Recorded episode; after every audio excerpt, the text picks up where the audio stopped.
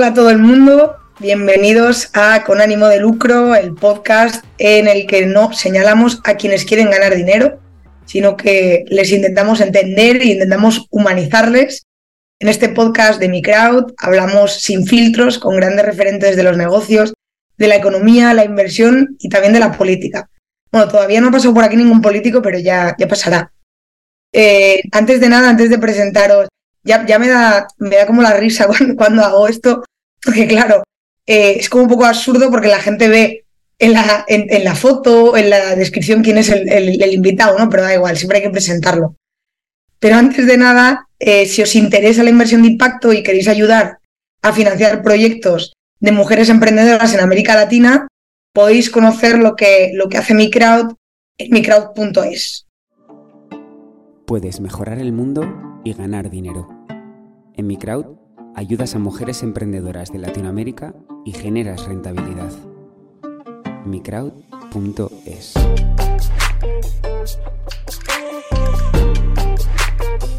Tu inversión, su cambio.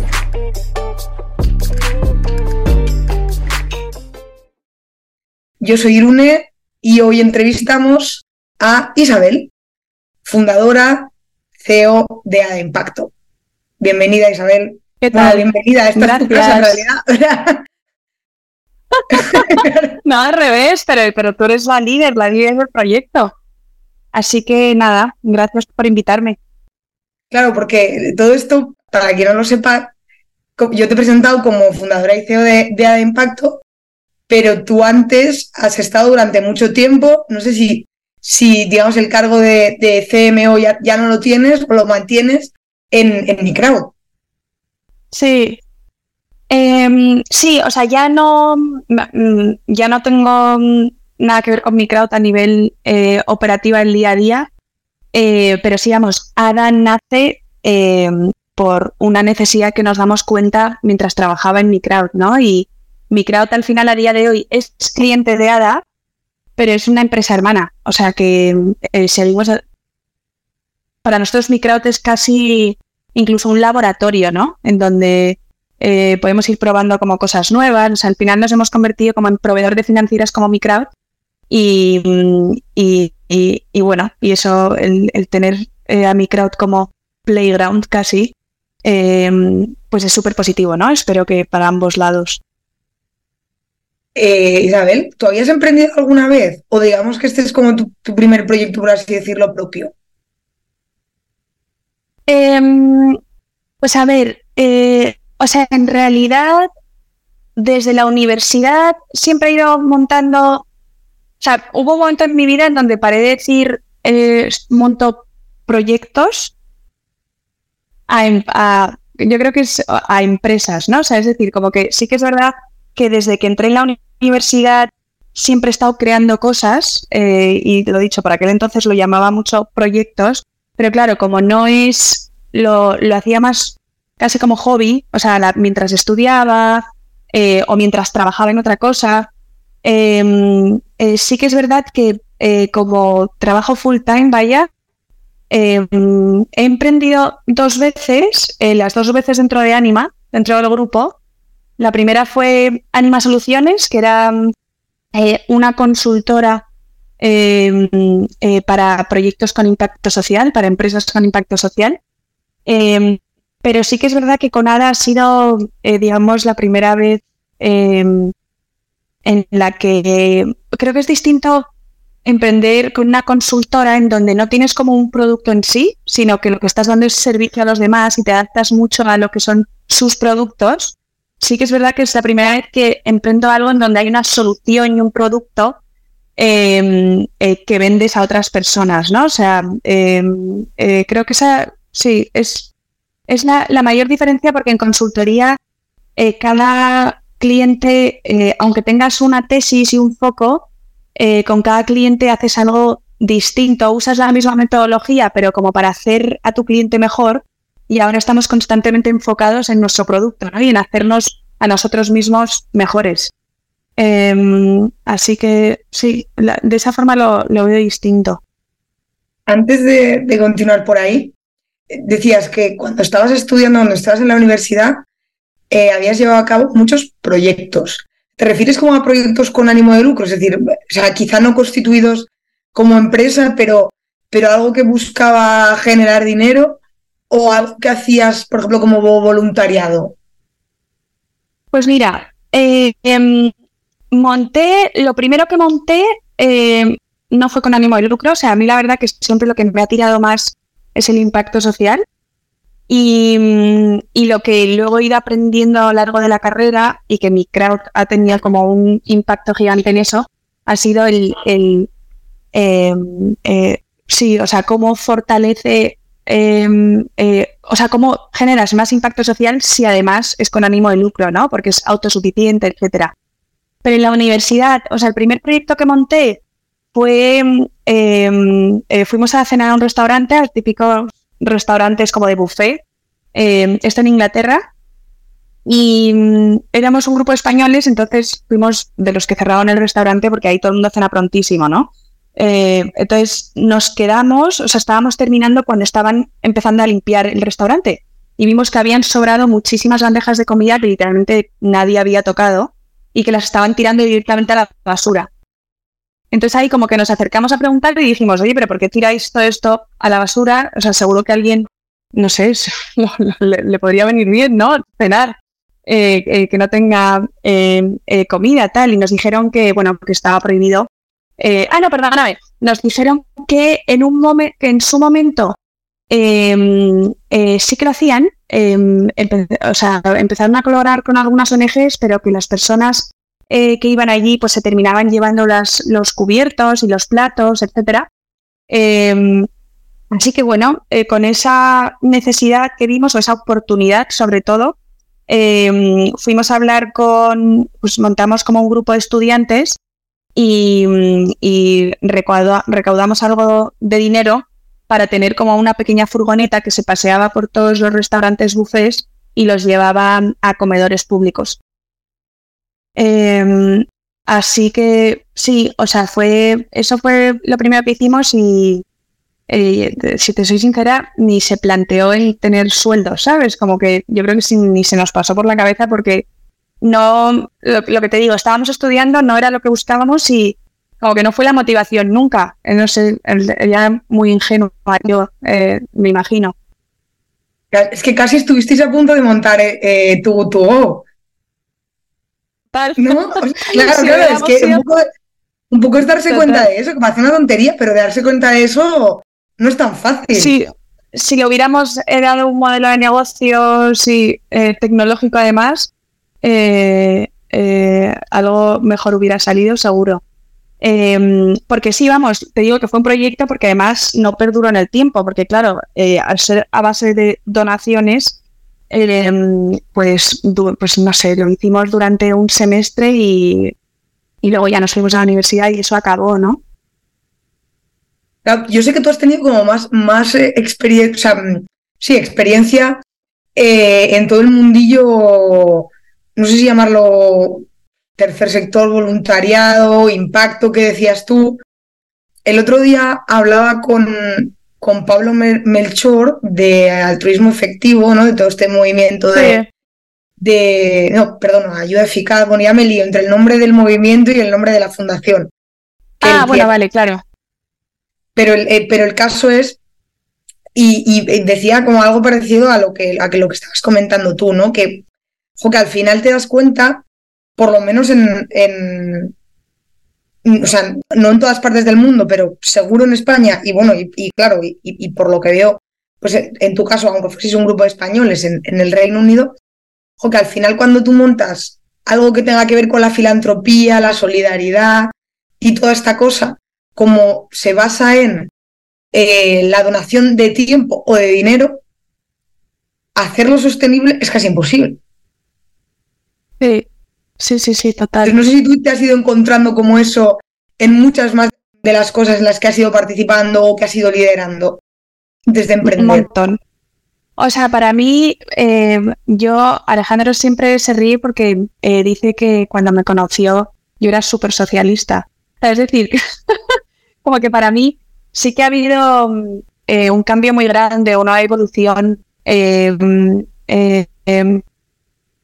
de, la forma, como te decía antes, ¿no? De, ver incluso el impacto social. Em, o sea, yo empecé con, este proyecto, como te digo, en la universidad eh, y aparte de eso estaba, em, o sea, algo que siempre he tenido es que eh, he sido muy activa en, en cosas más allá de, de, los estudios, ¿no? Por ejemplo, o sea, para mí la universidad eh, fueron más estos proyectos y estaba muy, muy involucrada como en un par de comunidades que había ahí de, estudiantes y líderes y tal. Em, eh, para mí eso siempre ha tenido mucha más fuerza que lo estudio en sí. Em, pero, eh, pero sí, cuando salí de la universidad, lo primero que hice fue, me mudé a Brasil em, y ahí me, vamos, me fui a trabajar a, un departamento de comunicación de una constructora, o sea, no tanto como por el trabajo en sí, sino que yo lo que buscaba era irme, o sea, como que mi, no sé, mi único objetivo al terminar la universidad era conocer eh, Latinoamérica, irme lejos, em, salir un poco, eh, sí, como del círculo eh, cercano, ¿no? Em, y ahí puede em, a lo mejor también, sí, mi segundo proyecto de nuevo, por, por llamarlo otra vez de algún modo, eh, y yo seguía con esa mentalidad, no, todavía no me había dado cuenta de la importancia de la autosuficiencia ¿no? de los proyectos. Entonces, en esta constructora, eh, yo en realidad entré en el departamento de comunicación, eh, pero el típico onboarding que te hacen la primera semana, pues yo llegué ahí me dijeron, léete todo esto, aprende de la construcción, habla con todos los departamentos, ¿no? Em, y en esta semana de onboarding descubrí esta era una constructora de, grandes proyectos, ¿no? Se hacían aeropuertos, autopistas, eh, eh, puertos. Em, y al final, de cada obra, todo el material que sobraba, literalmente ahí lo que hacían era excavar un, agujero en la tierra, en, mitad, pues, cercana a la obra, eh, llenarlo de todo el material que había sobrado y taparlo. ¿no? Esto en, pues en distintas zonas de Brasil. Em, entonces, claro, para mí ahí, pues otra vez, de hecho, sí, volví a ver como un, pues, residuos que se podrían como utilizar para algo, ¿no? Que además es que no es ni reutilizar, sino que es que no se habían ni utilizado una vez, ¿no? Estaban en perfecto estado. Em, eh, entonces les propuse, que la verdad que eh, para mí fue maravilloso porque fui a Brasil en una época en la que estaba totalmente en auge y eh, nosotros pues veníamos eh, pues eh, sí, de la crisis em, que en España, como sabes, se sufrió un montón y la mentalidad era siempre muy negativa, ¿no? Yo recuerdo que para mí uno de los grandes choques fue ir de, o sea, pasar de un ambiente como muy poco soñador, en donde la gente como que te apagaba mucho y te intentaba ser como muy realista, a llegar a Brasil, en donde yo era una niña de 21 años haciendo prácticas eh, propuse una idea y, todos me dijeron que sí, fenomenal, como que te impulsaban mucho. Em, entonces, bueno, les propuse el conectar, que, me dejaran que mi proyecto de prácticas fuera buscar eh, cómo darle uso a estos materiales y, buscar, digamos, eh, ONGs que se dedicaran a, a construir y reconstruir favelas, ¿no? Que ahí el tema de la, de la vivienda, em, pues es un tema, ¿no? En Brasil. Entonces, ah, también em, me dediqué a ese proyecto, pero de nuevo, o sea, como que mi mente ahí en ese momento eh, no tenía el chip de qué modelo de negocio le busco para que esto eh, sea autosuficiente y perdure en el tiempo, ¿no? Y genere como ganancias por ambos lados. Yo creo que yo ahí estaba totalmente aún eh, con una visión, sí, como muy paternalista, Em, eh, que de hecho luego lo hablamos, pero eh, que lo único, ha, habido a mí dos cosas que me han cambiado esa visión, que han sido eh, los microcréditos y, el impacto del liberalismo, de hecho, que, ha tenido en mí. Pero, pero sí, nada, entonces me dediqué a eso. estuvimos ahí, estuve casi un año en Brasil y, y, bueno, y haciendo estas conexiones, pero claro, luego era muy complicado porque pues obviamente la constructora eh, le costaba dinero mover esos materiales, ¿no? Por, de hecho, por eso los, dejaban ahí cerquita de la obra. Em, así que a mí todo eso más, vamos, todas estas experiencias me han servido muchísimo para evolucionar y tener, sí, vamos, las, las, opiniones eh, que tengo hoy en día. Em, pero también pienso que si, sí, vamos, que si em, volviera ese momento conociendo lo que conozco, lo hubiera hecho de una forma muy distinta, ¿no? O sea, al final me imagino que eso nos pasa a todos, pero eh, sí, todo tiene un porqué y como que veo como una historia y un hilo conductor en mi experiencia. Em, eh, pero sí, en un inicio era una mentalidad totalmente de, de cómo ayudo, ¿no? ¿Cómo ayudo? ¿Cómo ayudo?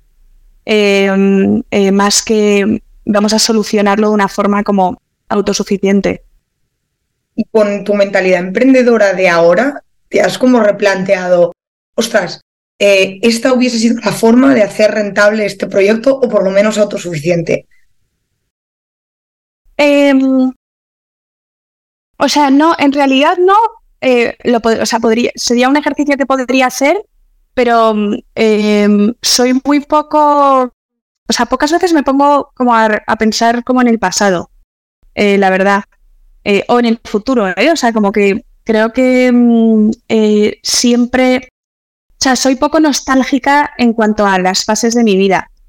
como que siempre estoy muy feliz con la fase de, vida en la que estoy y como muy, em, sí, o sea, no quiero decir como muy presente, obviamente. Em, em, pues eso, tenemos mil cosas en la cabeza, ¿no? Pero eh, lo he dicho, vamos, podría ser un ejercicio que, hiciera, pero la verdad que nunca lo, no lo había hecho. No me lo había planteado así. Y tu, y entonces tu, tu primer em, tu primera experiencia mm, con un proyecto con ánimo de lucro y con una empresa es Anima Soluciones, ¿no? Me decías. En España, además. Sí, o sea, con ánimo de lucro eh, y ya, digamos, full time, Anima Soluciones. En Madrid, eh, o sea, eh, de Brasil ahí, luego me mudé a Chile, que estuve ahí viviendo una época. luego volví a Londres. Tantos sitios de América Latina, o sea, tantos.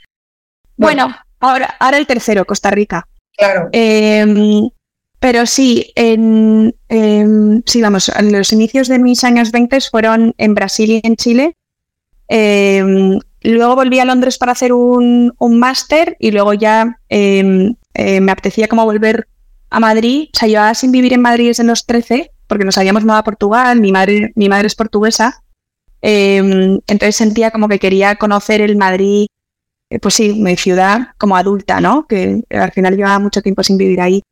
Em, y sí, entonces ahí eh, conocí a Alejandro y eso me dio como la oportunidad de emprender dentro de Anima, que también te digo que emprender dentro de Anima, eh, eh, ellos, o sea, como Anima eh, Ventures tiene un, es un modelo de creación de empresas, un venture builder que se llama, em, en donde funciona de distintas formas, pero lo que me ofrecieron en ese momento fue, entra en Anima, lanzas Anima Soluciones, como que ellos, Alejandro ya tenía la idea de que íbamos a lanzar, que también eso es algo distinto eh, a lo que he vivido ahora con Ada, ¿no? Eh, pero entré ahí, o sea, es un modelo en donde casi que contratan a un CEO, ¿no? Entonces, oye, tenemos esta idea, eh, este dinero para lanzarlo, ¿quieres entrar dentro de Anima y liderarlo? entonces fue eso. Y mm, y nada, y más allá de la idea, luego lo que sí que hay es libertad absoluta en, hacerlo como tú quieras, ¿no? Em, esto fue en 2017. Sí, 2017 y en 2021 eh, lanzamos ADA, o sea que han sido, sí, estos últimos años de, ¿Cómo de nuestros entendimientos. Pues mira, em, bueno, en mi crowd eh, ya lo conoces, ¿no? O sea, son eh, mujeres de la economía informal en Latinoamérica que tienen negocios informales eh, y a quien se les da un dinero para, para mejorarlo, etcétera. Em, empezamos, o sea, mi crowd, digamos que desde Anima Soluciones diseñábamos la tecnología de mi crowd. entonces, siempre mi involucración en mi crowd siempre fue desde un ángulo como de tecnológico y cómo la tecnología eh, impactaba, ¿no? En, tanto en los asesores como en las mujeres, como en el negocio en sí. Em, entonces empezamos a ver que efectivamente eh, cada vez eh, hay más smartphones, o sea, móviles inteligentes, ¿no? Con internet em, en Latinoamérica y en todo el mundo, pero em, el uso que le dan el 90% de estas mujeres al móvil está súper limitado. Em, o sea, utilizan WhatsApp y poco más. Algunas utilizan eh, Facebook eh, o TikTok hoy en día. Pero, mm, eh, o sea, no tenían, al, no estar bancarizadas, no tienen una relación con productos y servicios digitales, ¿no? Entonces, em, empezamos a ver como este mismatch em, y como una brecha digital que al final puede ir en aumento, ¿no? Porque, o sea, pues somos un mundo cada vez más digital y el no tener estas habilidades tecnológicas te aísla muchísimo de, oportunidades. Em, entonces, bueno, decidimos eh, eh, lanzar ADA viendo un poquito eso, este mismatch entre eh, uso de la tecnología y la oportunidad que la tecnología y el hecho de que estuvieran conectadas a Internet les podría dar, pero que no estaban em, realmente utilizando, ¿no? Em, y luego ha cambiado mucho. O sea, iniciamos ADA en, una parte más de acompañamiento em, de clientes de financieras, o sea, es decir, acompañamiento de mujeres que ya tenían un crédito. Eh, y hoy en día eh, no solo hacemos acompañamiento, sino que también estamos en captación, donde eh, como que nos, intenta, nos intentamos posicionar entre el puente hacia la economía informal. Em, entonces vamos, eh, pues eso, a fintechs, eh, insurtechs o, empresas digitales em, eh, y les intentamos hacer, vamos, demostrar como la oportunidad económica y social de captar clientes a la economía informal y, y, buscamos ser esa experiencia de usuario que les permita llegar, ¿no? Porque al final llegar ahí es, es muy complicado, por lo que te digo, o sea, no, este segmento desconfía muchísimo de productos y servicios digitales, no se van a descargar una app, les va a ser súper complicado hacer un onboarding digital, em, em, en subir documentación. Eh, o sea, son procesos como muy complejos que necesitan como un acompañamiento muy cercano, ¿no? Y, eso lo hacemos a través de WhatsApp. ¿Y en qué consiste exactamente el producto? Pues mira, somos, em, o sea, al final diseñamos experiencias de WhatsApp que generen confianza. Como que eso es en lo que eh, nos, se basa eh, nuestro servicio. De hecho, estamos... En, eh, de, crearles ¿no? una app en la que ellas tengan que aprender a usarla, vosotros os adaptáis ¿no? a, la app que ya usan ellas, que es WhatsApp. Exacto. totalmente. Y de hecho, eso es una de las, de las cosas principales. O sea, no les saques de donde ya están, pete a donde están, ¿no? Porque están todo el día en WhatsApp como todos, es que si es que al final WhatsApp, además sobre todo en Latinoamérica, se ha convertido muchísimo incluso en un canal profesional. Yo hablo con todos mis clientes en WhatsApp. Tengo grupos de WhatsApp con, sí, también con, eh, eh, eh, con todos mis clientes, ¿no? Entonces, em, sí, o sea, es decir, la descripción básica es que diseñamos experiencias que generan confianza a través de WhatsApp em, y, por tanto, conseguimos que los usuarios cumplan uno u otro objetivo. Eh, porque ya tenemos como distintos casos de uso, ¿no? Entonces, tenemos el caso de uso del onboarding digital, en donde, eh, o sea, lo que está ocurriendo en Latinoamérica y con las fintechs en específico, es que siete de cada diez usuarios que inician un onboarding digital abandonan, y esto tiene mucha correlación con la economía informal, ¿no? Pues lo que hablamos de la desconfianza. Em, entonces ahí lo que nosotros es entrar, eh, hacemos es entrar vía WhatsApp Em, pues sensibilizarles, hablar, eh, acompañarles de una forma como muy personalizada y muy cercana y ahí conseguir como aumentar la conversión, ¿no? O sea, es decir, que completen ese onboarding digital. Eso por un lado. Por otro lado, eh, o sea, otro objetivo que puedes tener esta experiencia de WhatsApp es activar a clientes inactivos, porque muchas veces lo que pasa es, eh, pues muchísimas fintechs que nos dicen, oye, es que sí, han terminado el onboarding, pero no utilizan la tarjeta de crédito o no utilizan el e-wallet, no utilizan el producto, ¿no? Entonces, eh, que eso también es algo muy interesante, que, un tema muy interesante en, la inclusión financiera o la inclusión digital, es que muchas veces eh, hay acceso a ciertos productos y servicios, pero no hay uso. Porque, claro, este uso significa como un cambio de comportamiento, ¿no? O sea, estas personas están acostumbradísimas a vivir con efectivo y de hecho hablábamos con un eh, potencial cliente el otro día que nos decía, eh, claro, es que nuestro problema es que eh, los, digamos que los que emplean a nuestros usuarios, que son empresas eh, que les contratan, eh, les pagan el salario en nuestra e-wallet, ¿vale? Nos decía la fintech. Pero luego va el usuario y, en cuanto le llega el, salario, saca el 100% del dinero, porque viven en efectivo. Entonces, como me decían, no conseguimos que, hagan transacciones de, forma digital. Entonces, ahí también puede entrar ADA, ¿no? O sea, en acompañar a ese cambio de comportamiento, de, mostrarles los beneficios em, y eso, y todo como de una forma súper conversacional. Y luego, bueno, pues también aumentar la retención. Em, eh, pero sí, de hecho, un disclaimer es que vamos a, cambiar de branding y de nombre dentro de poco. Em, eh, por distintas razones, eh, pero nos vamos a, a llamar empatía que tiene al final como mucho más, eh, está mucho más alineado con lo que es, ¿no? Em, y empatía, al final utilizamos también inteligencia artificial, entonces como que la IA al final también hace referencia a, esta inteligencia artificial, ¿no? Qué chulo. Sí, la verdad es que a medida que me lo estabas contando, claro, yo pensaba, es que, fíjate, em, aquí que estamos ¿no? con, el, con el rollo de, del kit digital de los fondos europeos, por poner un ejemplo, ¿no? Y, y, muchas veces la mentalidad de muchos gobiernos es, vamos a lanzar esta app, a ver si, la, si conseguimos, mm, yo qué sé, ¿no?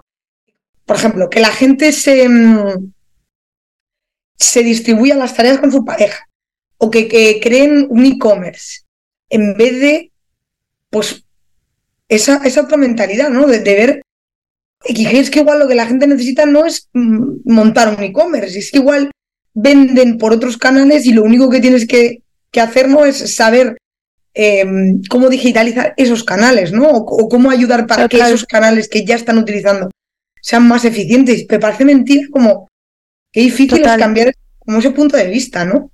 Bueno, es que eh, WhatsApp, em, o sea, WhatsApp no creo que se que eh, al momento de crearse tuviera en mente todos los distintos casos de uso que tiene hoy en día, ¿no? O sea, todas, no sé si sabes, vamos, muchas de las mujeres micro utilizan WhatsApp como su canal de venta.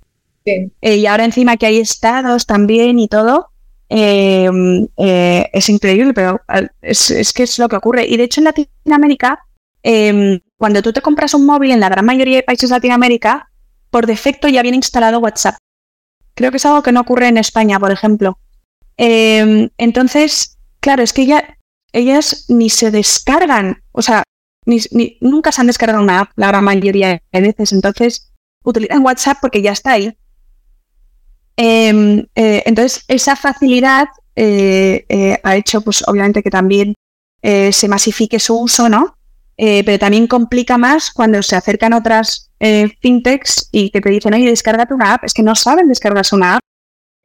Em, así que eso que tú dices, o sea, utilizar, intentar pensar en su realidad, en qué utilizan ya y cómo le pueden sacar más provecho para em, pues cumplir con sus objetivos, ¿no? Sea, montar una empresa o, eh, o, no. También a veces parece, o sea, hay un tema em, que, he visto mucho con, con esto de los microcréditos, es que a veces parece que, todos eh, tenemos que ser emprendedores, ¿no? Em, y para mí, eh, no solo es em-, emprendedor el que lanza el, un negocio, ¿no? O un emprendimiento al inicio. Eh, yo te aseguro que, o sea, los que han apostado por ADA en momentos tan iniciales son tan emprendedores como yo. Por mil razones. Primero, porque es que el, riesgo es el mismo. O sea, te estás arriesgando a estar trabajando en una empresa con, pues eso, que, tiene mm, meses de vida. Em, y por otro lado, eh, en un, al iniciar una empresa, eh, cada, cada integrante es un departamento. Entonces, no es, eh, ¿sabes? Al final estás como emprendiendo un departamento dentro del emprendimiento. No es que tengas un histórico departamento de procesos, tengas un jefe que te va a decir cómo hacer las cosas, un equipo por debajo. O sea, al final Em, em, emprender em, tiene como muchísimos significados y, muchísimos niveles. Antes estabas hablando del tema de la informalidad, ¿no? Y te quería preguntar si tú has notado que gracias al trabajo de mi crowd y ahora al de, ADA o, empatía, como, como, quieras que le llamemos, ha habido em, un aumento de la, de la, o sea, ha habido una formalización de, de, muchas de las, de las personas a las que habéis acompañado. Eh, pues a ver, em, o sea, a nivel eh, micro y otras financieras, esto es como un, es un tema, eh, es un tema enorme, ¿no? Porque, eh, o sea, al final las microfinanzas, Alejandro siempre lo explica muy bien, dice que es una herramienta, o sea, como que no son ni buenas ni malas, sino que son una herramienta, ¿no? Y dependiendo de cómo las uses, pues te puede llevar a un sitio o a otro. Entonces, depende tanto de, de, ellas, de, quien esté recibiendo el crédito, que no, que lo veo muy así. O sea, no creo que, o sea, creo que eh, mi crowd u otra financiera puede facilitar eh, esa formalidad, pero que al final va a depender completamente de la persona que está por detrás. Em, y con nada igual, o sea, al final nosotros, al ser este puente eh, hacia eh, fintechs eh, y pues, pues, educación online, ¿no? O sea, cualquier producto o servicio que te pueda valer, pues nuestro objetivo es ser un puente y llevarte hacia ahí. Pero mm, volvemos a lo mismo, es que tener acceso no es lo mismo que uso, ¿no? Entonces, aunque incentivemos el uso, es que al final es, que depende mucho de, del uso que le des y de los hábitos que crees y, em, en fin.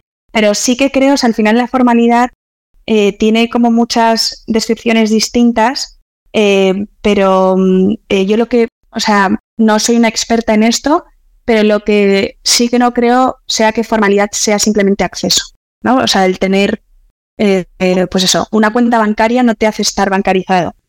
Em, claro, lo que tú me decías, ¿no? si no la usas, ¿no? ¿De qué te sirve cobrar en, en un e-wallet si luego automáticamente cuando cobras sacas todo tu dinero en, en efectivo? Y te sigues manejando quincenalmente, porque ahí los sueldos son quincenales, eh, totalmente en efectivo, ¿no? Eh, entonces, sí, es, un gran tema. Bueno, mm, si tienen mayor acceso a la información, si poco a poco em, el capital que maneja mm, van incrementando, va incrementando, pues hombre, igual tienen más incentivos, ¿no? Para, para formalizarse. Y, y, hay, y hay casos increíbles, ¿eh? Y de hecho, algo bueno de mi crowd es que el, como su propia metodología es ir hacia las mujeres como más líderes de su, de su comunidad, o sea, el, el, éxito de mi crowd es que una mujer pare de pedir un crédito de mi, de mi crowd porque con el histórico que ha generado con mi crowd ya puedo ir a un banco. Eh, o sea, el, espacio de mi crowd está en mujeres que como no tienen un histórico, em, eh, los bancos no les dan créditos, ¿no? Pero por lo general los bancos ofrecen tasas menores que las microfinancieras. Em, entonces es curioso porque el, éxito de mi crowd es que aquellas mejores, aquellos mejores clientes suban, ¿no? Em, pero bueno, y, por cambiar de tercio, mm, claro, eh, no lo hemos dicho, ¿no? Pero esta entrevista ahora mismo la estamos grabando yo desde Madrid y tú desde Costa Rica, ¿no? Después de haber vivido en, Brasil y en, y en Chile. Em, irte a Costa Rica es la, es la condición sine qua non para poner en marcha ADA. Em, bueno, en realidad eh, lanzamos ADA desde Madrid Em, o sea, lo lancé en mayo de 2021. Eh, hicimos ahí una ronda de Friends and Family, eh, que se dice, de, de 300 mil dólares. Eh, y que esto, de nuevo, es otra diferencia con lo de haber creado Anima Soluciones, ¿no? O sea, aquí sí que tuvimos que levantar el dinero eh, con la idea que se nos había ocurrido de ADA y, bueno, y, hacer confiar a, la gente, ¿no? De que podría ser algo. Entonces sí, lo lanzamos desde Madrid. Eh, a todo esto me quedé embarazada como a los dos meses, yo creo, eh, de lanzarlo. Em, entonces, em, eh, nada, o sea, tuve, vamos, a, mi segundo hijo le tuve aún en Madrid, que va a cumplir ahora dos años, en diciembre, y fue en octubre, fue hace un año, de hecho, sí, hace un año, em, pues Cosmo ya tenía, sí, dos años, el otro em, un año, bueno, en fin, más o menos. Y, claro, se unieron demasiadas cosas. O sea, primero que Ada pues pasó de ser como una idea a realmente ser un negocio, ¿no? Con empleados, eh, ingresos, gastos, em, como que parecía que, la cosa tenía sentido. Obviamente nos falta muchísimo por recorrer, pero que por lo menos parecía que había potencial, ¿no? Eso por un lado. Por otro lado, eh, que es que mis clientes eh, y la gran mayoría de mi equipo están, en, están aquí, en Latinoamérica. Em, eh, y tercero, que por la diferencia horaria, yo trabajaba tardes y noches, o sea, era normalísimo estar teniendo reuniones pues, a las 12, 1 de la mañana y tenía prácticamente mis mañanas libres, ¿no? Pero claro, los niños justo están en la guardería durante las mañanas y en casa por las tardes, ¿no? Entonces, Em, la verdad que me sentía fatal en, todos los sentidos. O sea, me sentía fatal como madre, me sentía fatal eh, como, eh, sí, como líder de ADA. Em, así que nada, lo, hablamos en, octubre de hace un año. Vinimos, yo nunca había estado en Costa Rica, pero leí cosas que me gustaron sobre Costa Rica. Em, en comparación, por ejemplo, con México, que sí que hubiera tenido sentido ir a México, pero el tema de la seguridad, la verdad que no nos apetecía nada. Y, nada, vinimos aquí yo creo que en noviembre a conocerlo, ya Alejandro y yo, ya a ver algunos coles y, nos vinimos el 15 de febrero, o sea, llevamos eh, ocho meses. Y justo la elección de, Costa Rica es por lo que me dices. Más o menos está en un sitio, no lo sé, ¿eh? porque a veces nos pensamos que América Latina es, eh, es así chiquitín, como Europa y que se va a todos lados en una, en una o dos horas y no es así. Pero no, sé si fue por la cosa, aparte de, evidentemente por el tema del uso horario, por, por la cosa de, estar, de que estaban más o menos cerca de, los países que a vosotros os interesaban y, evidentemente por el tema de que pues quizá era un país mejor por una serie de, razones ¿no? que otro país en el que quizá el volumen de negocio era mayor, pero vivir pues sería Total, o sea, Costa Rica eh, es justo lo que acabas de decir, ¿eh? o sea, está bien posicionado porque está más o menos como a mitad. Eh, viajo mucho a México, pero también tenemos clientes en Perú, en Guatemala, en Nicaragua, etcétera. y luego es que Costa Rica es muy seguro. Em, a nivel educación es increíble, o sea, la educación aquí es está o sea, como que está muy arraigado en la cultura la innovación en la educación. Eh, de hecho, eh, hay un Montessori en cada esquina. O sea, nosotros en, España eh, hay Montessoris contados, ¿no? aquí literalmente es que hay uno en cada esquina. y de hecho, hay, o sea, como que modelos aún más como novedosos también se ven mucho por aquí, ¿no? Em, eh, pero sí, está como muy, muy enragada en la cultura. Y tercero, el tema de la salud. O sea, el, sistema em, de salud es súper bueno, o sea, la, medicina aquí está genial. Y, bueno, y eso cuando tienes niños pequeños, como que son tres cosas que, tomas muy en cuenta, ¿no? Em, y luego, bueno, o sea, naturaleza total, los niños están aquí felices, la temperatura está genial, o sea, hace siempre buen tiempo. Ahora estamos en época lluviosa y eso quiere decir que por las tardes llueve, pero todas las mañanas hace solazo.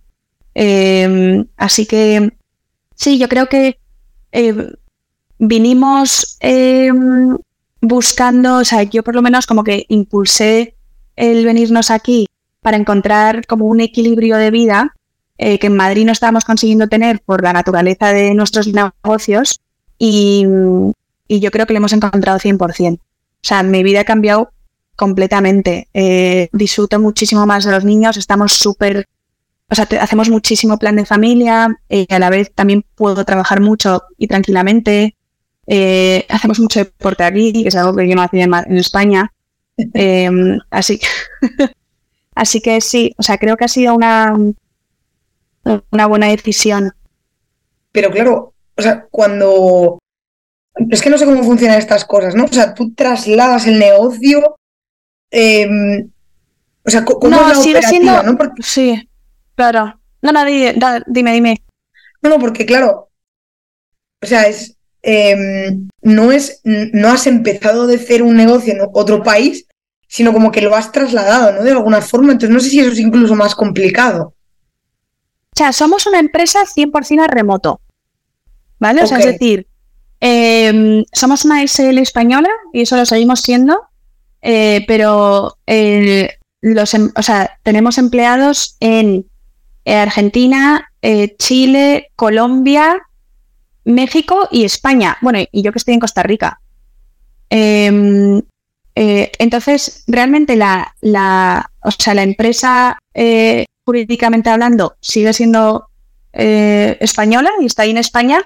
Yo me he movido como CEO de la empresa, eh, ahora estoy basada en, Costa Rica. Pero, mm, pero sí, somos, eh, lo dicho, una empresa 100% a remoto y todos trabajamos desde distintas partes con un ordenador y eh, de hecho hay flexibilidad absoluta. Yo no sé si un empleado mío se va, no sé, de repente a las Bahamas o a Senegal, eh, eh, que, vaya, que, que todo sigue igual. Eh, sí que hay una adaptación, a- sobre todo a los que están en España, o sea, y sí, la única, o sea, el, el esfuerzo que hay que hacer obviamente es las reuniones con quienes están en España tienen que ser en nuestras mañanas, ¿no? Que son las tardes de España, pero más allá de eso, sí, todo, todo es muy, muy ágil y flexible, vaya. Qué, no, qué interesante, porque claro, no, o sea, es verdad que, que, a- veces es quizás una mentalidad como muy absurda, ¿no? Pero claro, uno, o sea, a veces uno no es consciente de, de, de evidentemente qué tan digitalizado es el mundo y parece que cuando uno se va es que se está, o sea, como que físicamente se está llevando a la empresa, ¿no? Un poco, un poco así, entonces quizá, no, claro, quizá No, pero, me, ha, o sea, claro, me ha pasado Sí, sí, eso, sí. ¿no? Con la pregunta, que claro, yo claro. pensaba, joder, la legislación y no sé qué, y claro, no es que en realidad tú te puedes Claro. mover, ¿no? Sí, eh, pero también te diré que, o sea, es decir, por ejemplo, un microwd es distinto porque al final son un mini banco. Entonces, ellos en Claro. donde operan, en, en cada país que operen, sí que tienen que tener, o sea, están regulados, ¿no? O sea, es un tema, son un producto financiero. Nosotros, al ser un servicio, al final somos como un servicio eh, para aquellos que están regulados. O sea, nuestros clientes sí que son las fintechs. Claro. Eh, en realidad, yo para ampliar países em, no tengo ningún límite. Eh, abro, eh, puedo abrir Colombia mañana, ¿no? Si encuentro un cliente. Entonces, también Claro. la naturaleza de nuestro, de nuestro negocio también aporta a esa facilidad de movimiento. No, totalmente. Y luego, em, más allá de la, de la cuestión de la, de la empresa, que pues como tú me estás diciendo, no, no hay como mayores barreras. Y aunque tú hayas tenido esta experiencia de vivir en, en el extranjero y también de, oye, de haber mm, em, pasado el charco, ¿es de alguna forma, no sé si decir un shock cultural o por lo menos en, lo que a, a cambio de hábitos se refiere, ¿no? Porque aunque quizá es, es cierto que con América Latina, pues queramos o no, tenemos un montón de vínculos que probablemente facilitan, ¿no? Como el irnos a vivir allí. Pero, pero claro, me invento, ¿no? O sea, tu familia pues eh, está en, en, otro, en otro uso horario. Igual tienen, no lo sé, ¿eh? tienen unos horarios de vida, de comidas ¿no? que no se ajustan a los tuyos. O, o, igual para vosotros es súper fácil y, y, y, los que en realidad lo están notando o no son los niños. No, no lo sé. Sí, sí, sí, sí. Eh, pues mira, eh, o sea, es, es, muy duro en el sentido de que, eh, además, como que me voy a contradecir un poco con antes, ¿no? O sea, siento que hemos, em, que llevamos una vida más equilibrada, pero efectivamente ha sido muy duro, eh, por ejemplo, dejar ese círculo cercano con niños tan pequeños, ¿no? Porque te ayuda mucho. Eh, y luego te da mucha pena separarles de los abuelos, ¿no? De, eh, o sea, sí que y de hecho, vamos, a para mí los primeros meses fueron, eh, fueron muy difíciles. Los niños, el pequeño ni se ha enterado porque era prácticamente un bebé. Em, y Cosmo, la verdad que ha estado feliz desde el día uno. Em, porque aquí ya empezamos a hablar un poco de, esos temas que decías, ¿no? Eh, más culturales, etcétera. Em, son mucho más cálidos que los españoles, yo creo, ¿no? Como el latino en general. Y, por ejemplo, en la guardería lo notamos un montón. Em, aquí, cada mañana, cuando entran los niños en la guardería, es mm, parte de la metodología eh, educativa aquí, es que la están todas las profesoras en la entrada de la guardería dando abrazos y celebrando como la entrada de los niños. Entonces, esa tontería a Cosmo le, le ha hecho sentirse como súper acogido aquí. Aquí la gente es, pues, es, muy, es muy cálida, ¿no? Y, y, con los niños también. Vamos, con los niños especialmente. Em, pero luego te diré que em, más que, o sea, sí que tenemos cosas, o sea, hay muchas eh, diferencias eh, culturales. Costa Rica es como muy americano en muchos sentidos, estadounidense, o sea, como que tiene mucha influencia estadounidense. Em, eh, y te diré que más o sea, creo que como expat, por llamarnos de algún modo, que es un poco, em, eh, sí, ¿no? O sea, los que se van a otro país por expatriados supuestamente como por, por una empresa, eh, aunque lo nuestro haya sido decisión propia, pero creo que eh, algo que se ve muy de forma común es, es ver a los expats haciendo como mucha comunidad, ¿no? Y creo que, yo que lo estoy viviendo ahora, creo que hay una razón de ser, que es que como tú lo has dicho, sabes que al final dejas a tu familia y, aquí no tienes a nadie. Entonces, en los locales, en este caso son los ticos que se llaman a los costarricenses, eh, tienen aquí a, todos, sus círculos, entonces no están tan necesitados. Eh, creo que en la comunidad expat em, eh, ayuda mucho a, sí, a, que te empieces a adaptar y, y a, sí, y a sentir más en casa, ¿no? Entonces, aquí nos está pasando bastante, yo te diría, em, em, con... Aquí hay mucho expat en latino, o sea, hay mucho argentino, chileno, eh, y creo que, eh, que al final sí te... sí, te, o sea, te adaptas y creas como una nueva forma de vida eh, con mm, una nueva familia, por así decirlo, que nunca no, son familia, ¿no? Pero eh, que entienden como tus necesidades. Em, entonces sí, o sea, creo que si me hubieras preguntado, por ejemplo, hace tres meses, te diría que aún como que lo está, em, yo lo estaba, o sea, como que lo estaba pasando peor. Ahora que lleva, ya estamos en el octavo mes, em, ya tenemos una rutina más establecida, ¿no? O sea, el haber encontrado realmente más ese equilibrio, eh, que bueno, que es que son ocho meses que tampoco es tanto, entonces supongo que, es, natural, ¿no? Pero, em, pero sí, algo que, o sea, tenemos un deadline puesto, eh, esto no es para siempre y la razón principal es la familia. Porque da penita que los niños crezcan sin, sin esa familia cercana, ¿no? Los, mm. Así que bueno, tiene sus cosas buenas y sus, y sus cosas malas. Y, a la hora me decías, ¿no? De, generar comunidad allí en Costa Rica, claro, es que encima imagino que una barrera ulterior es que al final todo el mundo trabaja en remoto, entonces no es como que, bueno, me he ido a otro país a trabajar o, o mm, a una sucursal de mi empresa y bueno, y tengo a la gente del trabajo con la que después de trabajar salgo, ¿no? Total, totalmente. Entiendo que no es el caso para nada. Claro, y eso te dificulta muchísimo eh, hacer amigos, ¿eh?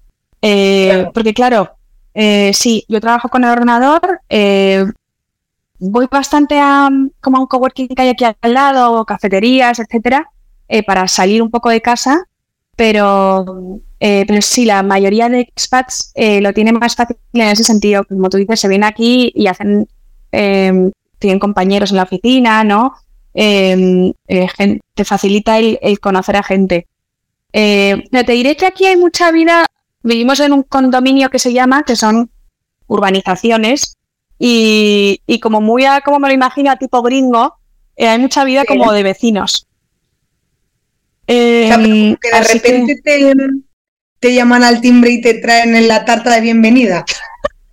¿No? ¿Cómo es que... Pues, pero total, eh, totalmente. O sea, aquí como que las casas son, te lo juro que abiertas. Em, además hay muchísimos niños y claro, como están entrando constantemente entre unas casas y las otras, em, la comunidad de vecinos es algo no sé si, que a lo mejor, oye, que a lo mejor en España es que nosotros también vivíamos aislados en la montaña. En, Conoces nuestra casa, ¿no? Ahí en mitad de la nada con niños. Entonces, a lo mejor em, el impacto ha sido mayor para mí eh, por eso. A lo mejor en las urbanizaciones, eh, no sé, pues en cualquier urbanización en España también hay ese sentido de comunidad entre vecinos, ¿eh? No lo sé. No sé si has vivido alguna vez yo creo que no. en una urbanización. Mm, claro, no, no, yo, pero yo creo que no. Eh, y, a veces se intenta, pero no sé por yo creo que no sale del todo. No sale, ¿no? No, me, da, esa sensación. Yo creo que, fíjate, es curioso porque em, es que estos os tendríais que hacer un blog. Yo sigo, a, yo ya sé que, ya lo que os faltaba, ¿no? Pero yo sigo a, una familia que, que, se ha ido a, Florida, a Miami, y, y es que es lo mismo que me estás contando tú lo mismo. O sea, incluso seguro que habéis hecho alguna barbacoa con los vecinos. Bueno, hay, hay barbacoas, hay club de lectura. Claro. Eh, sí, sí. O sea, em, hay una que se dedica. Em, además, hay muchísimo comercio, que eso es increíble, que es algo. Eh, hay como mucha. Me sorprende. Eh, como compra, compra-venta y segunda mano, muchísimo, está como ah, súper establecido. Em, em, y, y, por otro lado, pues está la casa 1, em, que hace ceviche todos los domingos y después comprar ceviche. Eh, otros eh, traen pescado fresco de la costa. O sea, es decir, como que dentro de la comunidad también está como súper aceptado el, comprar y vender entre unos y otros. Que, que, a mí eso sí que te diré que, a lo mejor volviendo a, mi eh, mentalidad, esa más socialista que dice Alejandro, yo, por ejemplo, o sea, eso entre vecinos me ha costado más porque eh, tenía a mí unas cosas que me sobraban y se las regalé a una vecina, ¿sabes? Como que em, eh, ayer mismo tengo un cochecito del niño que él ya no usa y a una vecina que tenía un niño pequeño le dije, ah, llévatelo. Em, em, y ella me decía, no, pero véndelo en el grupo, tal. pero, eh, pero sí, pero está muy bien como la naturalidad con la que lo llevan, fíjate. Es, sí, como el, el comercial porque, claro, al vivir en una, en una urbanización, que es lo que pasa en, mucho en, Estados Unidos, eh, como no tienes servicios tan cerca y tienes que coger el, ¿no? el coche como para ir a comprar y tal, eso propicia pues que se den como esas... 100% puede tener que ver, ¿eh? porque sí, esto aquí pasa mucho, o sea, tienes que coger el coche para ir a cualquier parte. Eh, de hecho, por eso es lo del el pescado, ¿no? Y las verduras y tal. Eh, sí, puede tener que ver y luego, eh, sí, pues que al final aquí el, comprar y vender no tiene nada, ninguna mala connotación que yo perciba. Que a lo mejor sí, sí que tenemos como en, países más como desarrollados, ¿no? No, no, tota-, totalmente, ¿no? Además, bueno, ya es la, como la última, sí, eh, aunque ya hemos entrado en la parte como más divertidilla, pero, pero tengo unas preguntas que hacerte, pero solo una cosa más sobre esto. Eh, es que a mí me da la sensación que además las sociedades mm, latinas, y ahí tristemente excluiría España porque no creo que, que ocurra tanto, pero es que son mega emprendedoras. O sea, como que esto de la venta y tal, ¿no? De, de, repente de cocinar en casa y vender o de... Es como, está como súper integrado.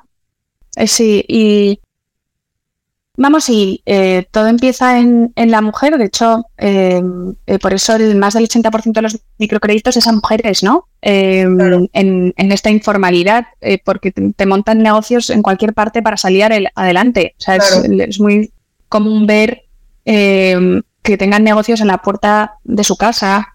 Mm, o sea, sacan la leche y la vaca y te hacen unas tortitas y te las venden en la entrada. Y claro, y como hablamos, o sea, y como más de la mitad de la población latinoamericana es informal, em, es que se ve en todas partes el, comercio, ¿no? Entonces, sí, creo que, Sí, está súper está super naturalizado, la verdad. Es, eh, está, está muy bien. Mm. Y, e incentiva el emprendimiento, o sea, como que hay ejemplos en todas partes de emprendimiento, ¿no? Que, eh, y de fracasos, y de volver a emprender, y de tener dos o tres negocios a la vez. Eh, o sea, como que es súper común ver eso. Oye, y entrando en estas preguntas que te decía del, final, eh, ¿tienes algún hobby? Y entiendo que, o sea, tiempo para hobbies, espero que, que, lo, que lo reserves. pues bueno, o sea, creo que que los hobbies, o sea, dependiendo del momento de mi vida, han ido evolucionando y ha habido más o menos tiempo eh, para ello. Em, pero bueno, siempre me ha gustado mucho la música, eh, tocar la guitarra, como cantar un poco.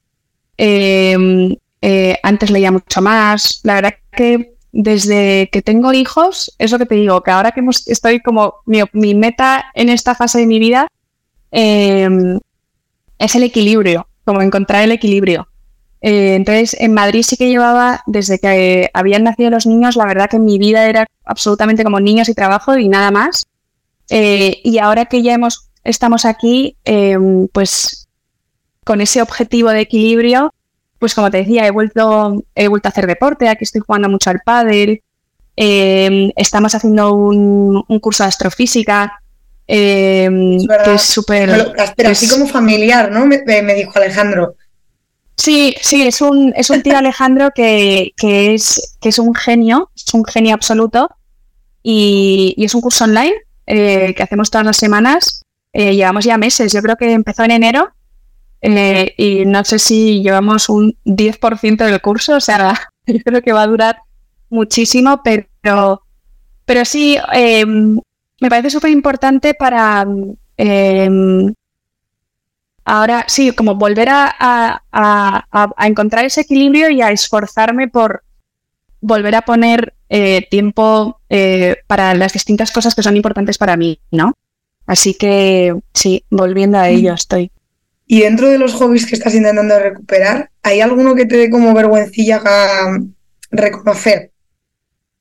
Lo que se llama un eh, pleasure. Ah, bueno, o sea, bueno, hobby, guilty pleasure, o sea, uniendo ambas cosas, em, eh, me encantaría y te juro que, sí, que me da muchísima vergüenza, pero tenía un grupo de música. ¿Lo tienes? No, no, no, que me encantaría. O sea, ah, que te encantaría. no, claro, es que me la digo, sí. un grupo de música. No, no, no, no, no. Pero como súper informal, ¿eh? Pero como que me encantaría, sí, eh, encontrar como a puedes cuatro o cinco personas en el condominio. Lo tengo que poner en el grupo del condominio. Todavía no me he atrevido. pero, pero sí, me encantaría como dedicar, pues, estar cuatro o cinco personas mm, un rato simplemente tocando música y, jugando. Y, sí, la verdad que mm, lo tengo como objetivo para los años eh, que estemos aquí. Eso está muy guay. Y, y luego antes me has dicho, muy al principio, ¿no? Que como que una de las cosas que, eh, creo que has dicho dos, ¿no? Una había sido mi crowd y la otra el liberalismo, como cosas que habían marcado eh, luego toda tu carrera como emprendedora. O sea, ¿y el liberalismo como en qué sentido? alguien en particular? ¿Una lectura? Em, no, pues a ver, em, o sea, el liberalismo, de verdad, a mí me, me ha marcado muchísimo porque a mí nadie me había hablado así. Eh, hasta que, eh, os descubrí, ¿no? Em, me parece que, te hace ser más valiente. Em, o sea, como que para mí el liberalismo ha sido el darte cuenta que no necesitas eh, al Estado, o sea, mucho Estado o poco Estado, o sea, digo que yo no soy para nada una em, anarquista, cero. Eh, creo mucho en, partes del Estado, ¿no? Pero sí que es verdad que a lo mejor yo había crecido con... Y estudiando y todo, ¿eh? Estudié desarrollo internacional en, Londres e incluso ahí, em, eh, sí, como desde una mirada más... Eh, sí, como paternalista, como te decía antes. Y, a mí el liberalismo como que fue un, un pep talk que se dice en inglés, o sea, como una, sí, una charla motivadora de eh, de valentía, de, de, no, ¿sabes? No, no, necesitas, o sea, como que tú eres suficiente y, tú puedes, eh, eh, sí, pues salir adelante y, hacer cosas con incluso pocas cosas, ¿no? Em, no sé, para mí ha sido, o sea, la mezcla del liberalismo con los microcréditos, como te decía, Em, eh, me ha marcado como la forma en la que veo la vida hoy en día. Em, eh, porque también he parado de tener pena, eh, que eso es lo que me han dado los microcréditos. O sea, no, yo antes a lo mejor quería ayudar en el fondo, como un poco como por pena y por sentirme mal. Em, y al final los microcréditos y el liberalismo me han enseñado que la pena no lleva a ningún lado y que eh, o sea, la diferencia entre dar una donación a una mujer microwd y darle un crédito es em, la famosa palabra de, empoderar, ¿no? Porque si, si tú vas a alguien y le dices, oye, pobre de ti, te voy a ayudar, aquí tienes mi dinero porque necesitas mi ayuda, es muy distinto a, oye, tienes un negocio, eh, yo te voy a ayudar porque te voy a dar dinero y voy a confiar en ti, pero es que tú también me vas a devolver eh, con rentabilidad y por tanto también me vas a ayudar a mí, ¿no? Entonces, como que te nivela. Entonces, el nivelarte es, es lo, que, lo que he visto que genera un cambio real en la autoestima de la gente em, y la autosuficiencia del negocio, ¿no? Porque al final, como no es una donación, has invertido en un negocio que, luego, pues si las cosas salen bien, em, eh, generan eh, ingresos. Así que sí, o sea, han sido como ambas, sí, ambas filosofías me, a mí me han transformado, la verdad. Mm. Y, la última pregunta, Isabel, y, espero que te lo ocurres más que Alejandro y que, algunos de los entrevistados, con todo el cariño del mundo, es eh, ¿dónde llevarías a alguien en una primera cita? Porque aquí se dicen cosas demasiado ¿No? ¿Cómo te gustan estas preguntas? Me encanta. Es que sí, sí. Estoy como toda la entrevista esperando el momento. Pues, plan, a ver cuándo la puedo preguntar. Pues mira, pensé que no me la ibas a preguntar porque pensé que te la habían vetado, eh, así que no lo he pensado, pero eh, como no se te puede decir lo del, lo del paseo, eh, le llevaría al IMAX. Al IMAX, ¿no? sí, sí. sí, con Bueno, no sé si te ponen. Creo, no, o sea, no, creo que no hace falta. Pero vamos a la, a la cúpula, ¿no? Como para ver muy original. Muy, bueno, es que si no digo original me matas, ¿por qué? No, no, muy bien, muy bien. además, ahora que dominas ya ciertas cosas, pues ya podrías incluso tirarte el pego. sí, bueno, total, ¿no? Como decirle, bueno, pues mira, ahí hay... pero, pero sí, es que a ti no se te puede decir nada lo original, porque decirte un paseo es decepcionarte. Totalmente. Bueno, Isabel, jo, eh, bueno. han salido temas tan guays que yo creo que, que, se nos ha ido un poco el tiempo, así que te dejo aquí. Muchísimas gracias a ti y espero que nos, escuche llegue hasta el final porque hemos tenido una conversación súper guay. Bueno, y también hemos hablado muchísimo de, de, mi crowd.